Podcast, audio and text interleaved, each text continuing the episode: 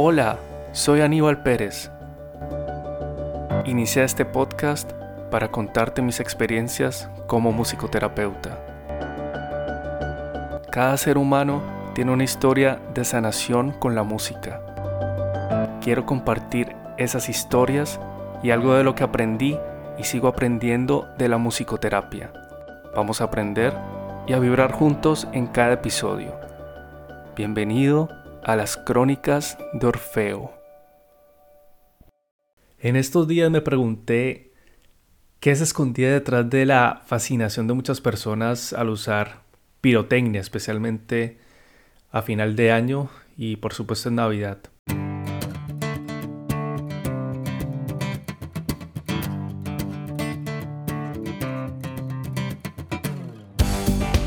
Yo como musicoterapeuta tengo un especial interés en esta relación entre sonido, cómo percibe el sonido las personas y también qué piensan las personas, o sea, la psicología que se esconde detrás de cada persona, qué las lleva a hacer algo, qué motivo, qué, motivación tiene para realizar ciertas, ciertos actos, por qué tienen ciertos comportamientos y este evento de final de año es un evento especial que por supuesto también está relacionado algo con música, porque pues estos estruendos, estos estallidos, también debe haber la pregunta de por qué existe esa fascinación y este placer de cierto, de cierto modo de usar pirotecnia. ¿Qué lleva entonces a las personas a amar estos estruendos acompañados por hermosos colores en el cielo? Y recuerda que aquí quien te habla es Aníbal Pérez, tu musicoterapeuta de confianza. Escucha este episodio completo para saber qué se esconde detrás del deseo de muchas personas de usar fuegos artificiales. Recuerda también que puedes seguirme en todas las plataformas de podcast como Spotify, Apple Podcast. Simplemente le das al botón de seguir, por ejemplo en Spotify. Spotify también tiene una campanita como en YouTube Ahí le puedes dar clic a la campanita para que te lleguen las notificaciones de los nuevos episodios. Entonces, vamos con el episodio.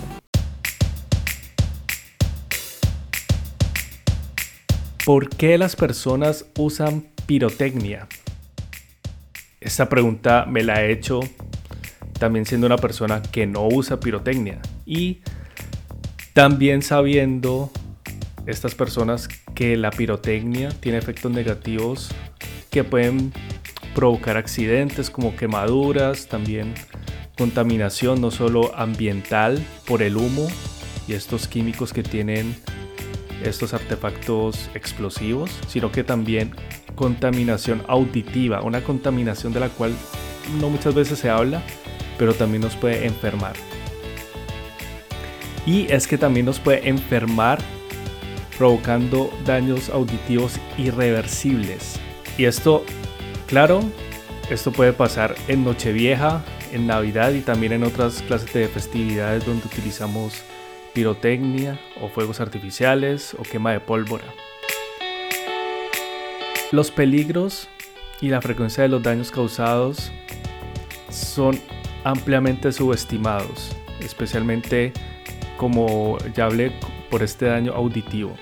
Entonces entramos, entrando ya al tema de cómo nos puede causar daño la pirotecnia desde el ámbito auditivo, resulta que el ruido de los impulsos al hacer explosión uno de estos artefactos puede provocar un traumatismo por explosión.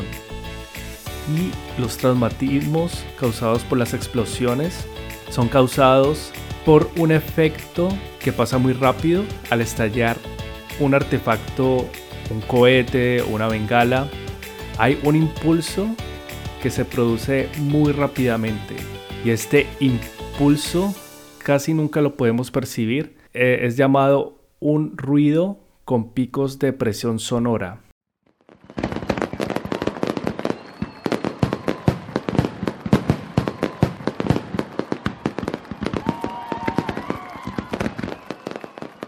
Esta presión puede llegar a nuestros oídos en muy pocos milisegundos y nos produce un daño irreversible sin darnos cuenta porque estamos alrededor de la gente, eh, también puede haber gente bebiendo licor y no percibimos esto. Y al cabo de ciertos días o al cabo de los años ya podemos percibir una cierta disminución en nuestra audición. Por otro lado, no hay que ser científico ni mirar estudios para darse cuenta de los efectos negativos que produce la quema de pólvora. Estos efectos son nocivos no solo para los seres humanos, sino también para los animales, como los pájaros, por ejemplo. O también hay efectos nocivos que afectan principalmente a las personas con autismo y ojo, no son todas las personas con autismo, cosa que se ve muy comúnmente en la red, que todas las personas con autismo tienen perciben muy fuertemente estos sonidos. No son todas las personas con autismo, son una parte, claro, es la mayoría, pero no todas. Pero bueno, y en realidad yo pensaría que hay que mirar con más atención estos efectos, no solo por las personas con esta condición de autismo, sino que también en general personas que tienen una condición neurotípica normal, también nos afecta, también nos afecta en nuestro comportamiento y también, como ya lo mencioné, eh, físicamente, fisiológicamente en nuestros oídos. Y yo quiero contarte que de hecho yo soy una de las personas las cuales son afectadas por la pirotecnia. Y es que de niño mis padres ya me contaban que una vez tuvieron que llevarme al hospital porque el humo de esta pólvora me afectaba tanto que tuve unos problemas en los bronquios. Mis bronquios de niño, creo que eso fue aproximadamente cuando yo tenía 5 años, se, cerraban y no podía respirar. Y de hecho eh, yo tengo una alergia a la pólvora. Si yo salgo a la calle mientras están quemando pólvora me afecta muy, muy severamente. Entonces es mejor eh, cuando están quemando pólvora, cuando hay estos fuegos artificiales, yo me resguardo un poco para no sufrir las consecuencias.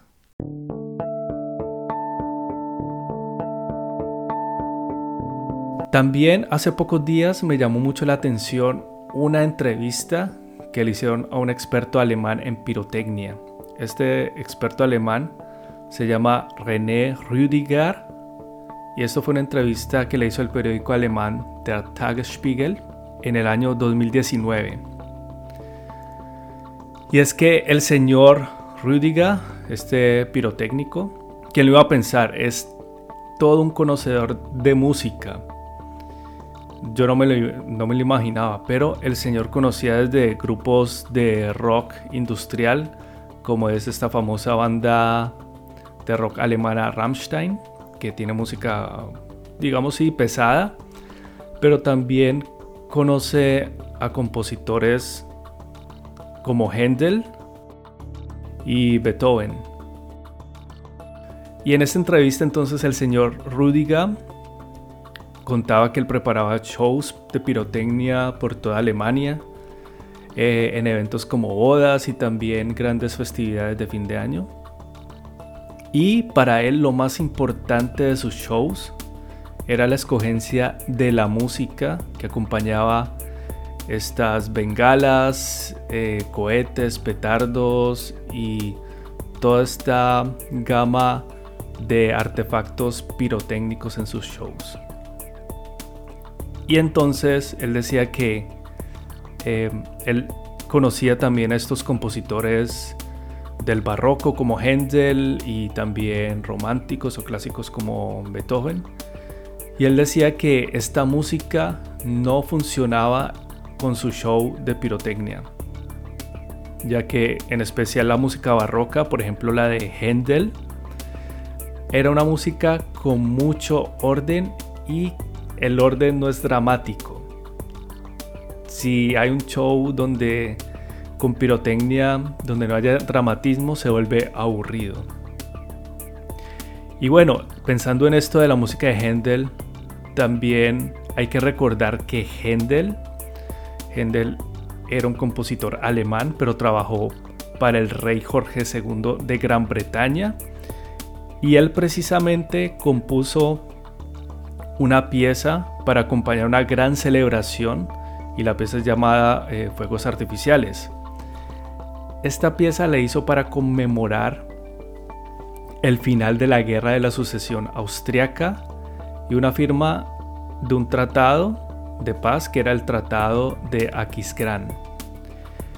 Y entonces quería pensar o quería evaluar si de verdad, bueno, esta música será dramática o, o si de pronto en la época podrá haber sido dramática y qué relación tenía esta música con los fuegos artificiales. Entonces yo quiero que escuches un poco de cómo suena esta música.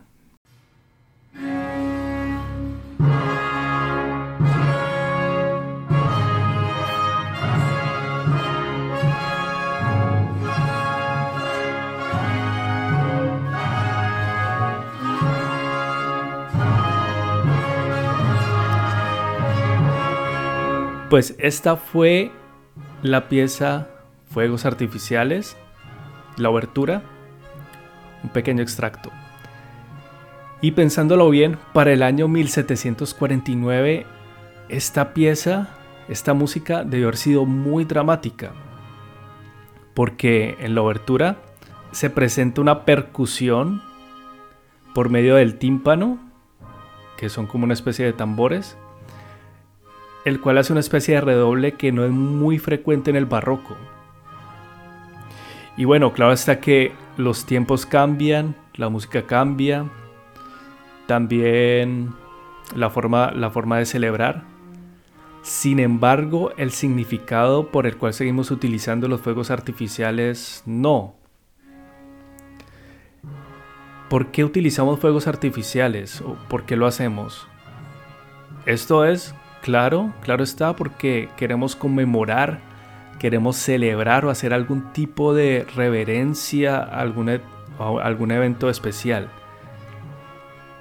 Y es que, por ejemplo, los chinos, quienes sabemos que inventaron la pólvora, ya utilizaban fuegos artificiales, pero lo hacían de una forma distinta, tenía otro significado.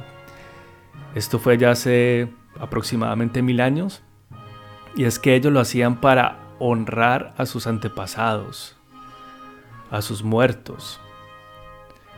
Hoy día tiene también un significado simbólico, lo hacemos como un acto simbólico, pero ya es de más de desahogo, que este acto no hay que subestimarlo.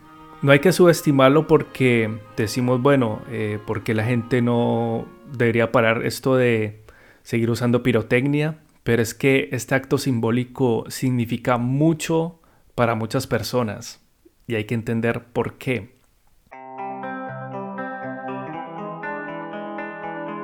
Y es que cuando acaba el año tenemos muchos sentimientos acumulados que de alguna u otra forma deben seguir un camino y encontrar alguna salida.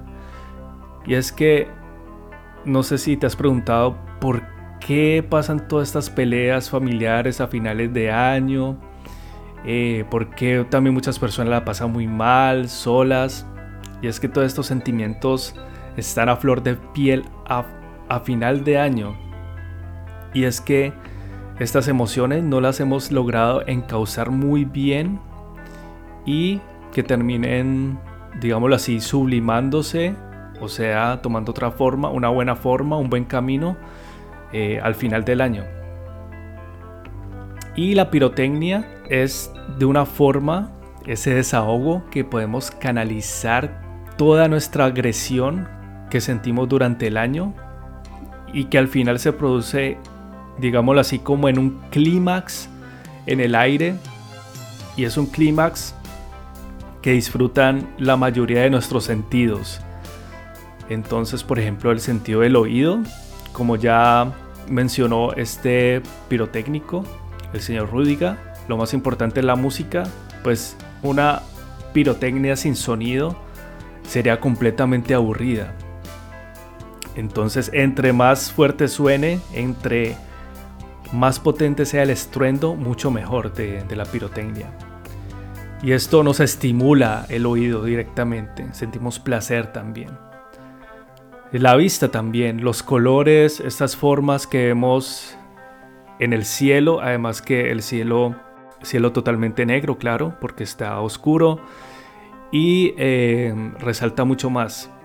E incluso me he puesto a pensar que también el tacto, porque al manipular los cohetes, estas bengalas, petardos, como los llamen en, sus países también, eh, los manipulamos y al soltarlos en el momento preciso, sabiendo que de pronto pueden explotar y nos pueden hacer daño, esto nos produce como una adrenalina y la adrenalina nos hace sentir vivos y hace que queremos disfrutarla repetidamente, liberarla repetidamente y hacerlo constantemente.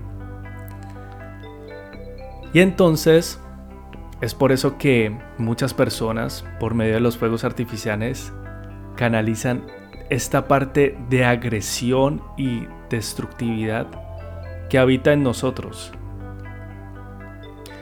Antes de estallar, por ejemplo, un petardo a un vecino con el que no nos llevemos muy muy bien, o que o podemos tener esta fantasía de arrojarle un cohete a nuestro jefe que nos trata mal en el trabajo, pues no hay nada mejor que arrojar decenas de bengalas al aire y eh, esperando que suban lo más alto y que exploten allá en el cielo antes de, de hacerle daño a alguien. Por otro lado, también psicológicamente podemos mencionar un lado narcisista por parte de la persona que disfruta de la pirotecnia. Y aquí quiero mencionar a Oscar Wilde. Y es que Oscar Wilde escribió un cuento para niños llamado El famoso cohete, que para mí es precisamente cómo por medio de este cuento se refleja el lado narcisista cuando alguien quema eh, pólvora o cuando eh, alguien disfruta de los fuegos artificiales. Y el cuento resumido va, más o menos así. Se trata del hijo de un rey que se va a casar con una princesa rusa. Y entonces se prepara una gran fiesta en la que habrá de todo, incluso claro, fuegos artificiales. En el palacio entonces reina la alegría, eh, hasta los cohetes, los cohetes son personificados, tienen también un carácter humano, entonces también están celebrando y están encantados de cumplir con su cometido que es estallar de la mejor forma. Por eso están felices. Y también hay toda clase de fuegos artificiales. Están los petardos, las bengalas, las bolas de fuego, que desean iluminar el cielo con su pólvora de innumerables colores. Pero hay un cohete que este cohete presume de sus antepasados, que tuvo unos antepasados, digamos, de, mejor sangre, sangre azul. Y entonces está lleno de vanidad. Y esta vanidad también al final causa un desastre en la celebración de, la boda. Porque cuando este cohete se ve junto a otras personas, entonces lo hacen de lado por su vanidad y empieza a llorar y bueno, al final no, no se los cuento para que mejor se lean el, todo el cuento. Bueno, entonces, al encender los fuegos artificiales, ya retomando esta idea del cuento de Oscar Wilde, queremos ver lo grandioso que somos también al quemar todos estos fuegos artificiales, esta pólvora, y se refleja nuestro lado narcisista que también se satisface mediante los comentarios de muchas personas que están a nuestro alrededor. la pirotecnia y el lanzamiento de fuegos artificiales eh, es también algo muy social, lo hacemos junto a otras personas y con seres queridos. Entonces estas personas que nos miran y también nos hacen comentarios o tenemos la necesidad de gastar mucho dinero para satisfacer este deseo, también esta necesidad narcisista por un lado. Entonces nos miran y nos hacen comentarios de, oh, mira, qué gran explosión, eh, fue la mejor explosión que haya visto, qué alto voló ese cohete. Y es por eso, es, es por eso que no nos causa ningún dolor, o bueno, las personas que queman eh, el dinero, literalmente, eh, no les importa quemar el dinero de esta forma porque se satisface esta necesidad de elogio que claro está todos tenemos. Y es que aquí estoy hablando de un narcisismo bueno, que es una especie de amor propio, para resumirlo así muy de grosso modo.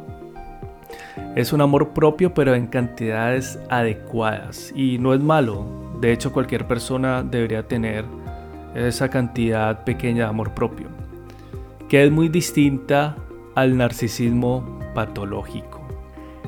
En ese sentido, ya entendiendo la forma de pensar de las personas que encuentran placer en los fuegos artificiales, quizás ellas puedan encontrar otra forma de canalizar esos sentimientos de otra forma, mm, sí, menos perjudicial para las personas y el medio ambiente. Y por supuesto esto no es algo sencillo porque además esto ya se vuelve un ritual de final de año. Y cuando algo se convierte en ritual es muy complicado quitarlo y, y cambiarlo por otro. Sin embargo, pueden haber algunas alternativas y aquí te las cuento. Si, si quieres, si deseas, por ejemplo, compartir este episodio a personas que, que disfruten de los juegos pirotécnicos. Y claro, esto no se hace para estigmatizar a estas personas.